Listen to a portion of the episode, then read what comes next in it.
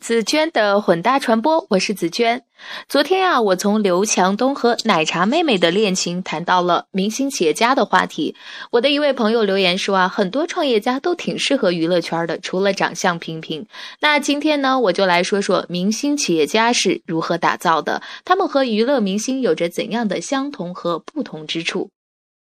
那如今啊，随着企业营销的理念由传统的营销向整合营销转变，企业呢也试图通过各种传播途径或者载体来塑造企业形象。那很多企业家本人呢，也就义不容辞的成为了传播载体，他们的个人形象和品牌成为塑造企业形象不可分割的一部分。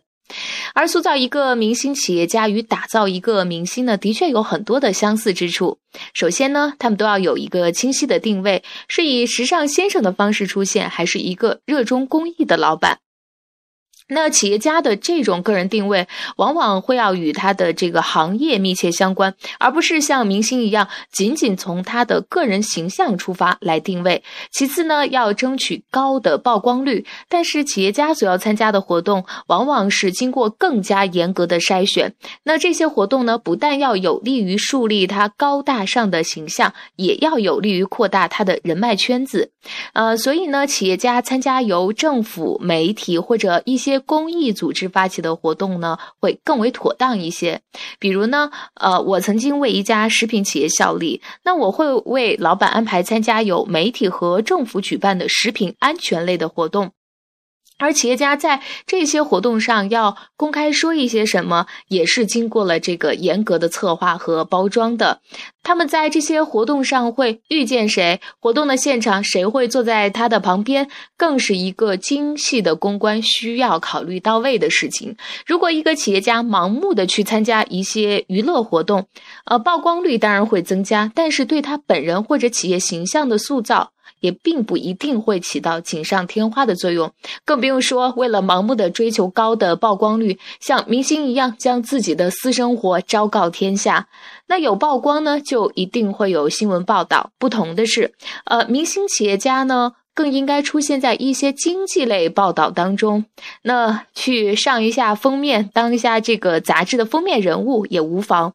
但是这样的露脸呢，不但会让企业家呃可以有机会展示自己的专业才能，为企业做宣传，也在一定程度上精准面对了自己的消费群体。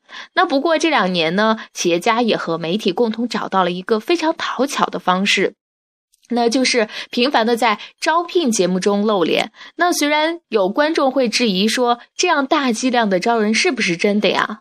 但不可否认的是，企业家在这样的场合对个人的这个专业素养做了展示，也为自家企业做了很好的宣传。那作为观众呢，我们也有目共睹，一些企业明星从这样的舞台上，从这样的节目中脱颖而出。那我们也从此知道了几个前所未闻的新兴企业。娱乐明星上榜，娱乐新闻是天经地义、无可厚非的。但是如果一个企业家为了提高曝光率上榜，娱乐新闻让全国人民以这样的方式认识他、了解他，会对企业造成。正面的还是负面的影响？那我们还是让他用经营业绩来说话吧。举一个也许不太恰当的例子：当年啊，土豆网的创始人与作为这个娱乐新闻节目主持人的妻子离婚，夫妻反目，那最终呢也拖慢了土豆网上市的步伐。当然了，明星企业家与明星的绯闻多如牛毛啊，但是这个明智的企业家是不是也不应该频繁的为这样的事情？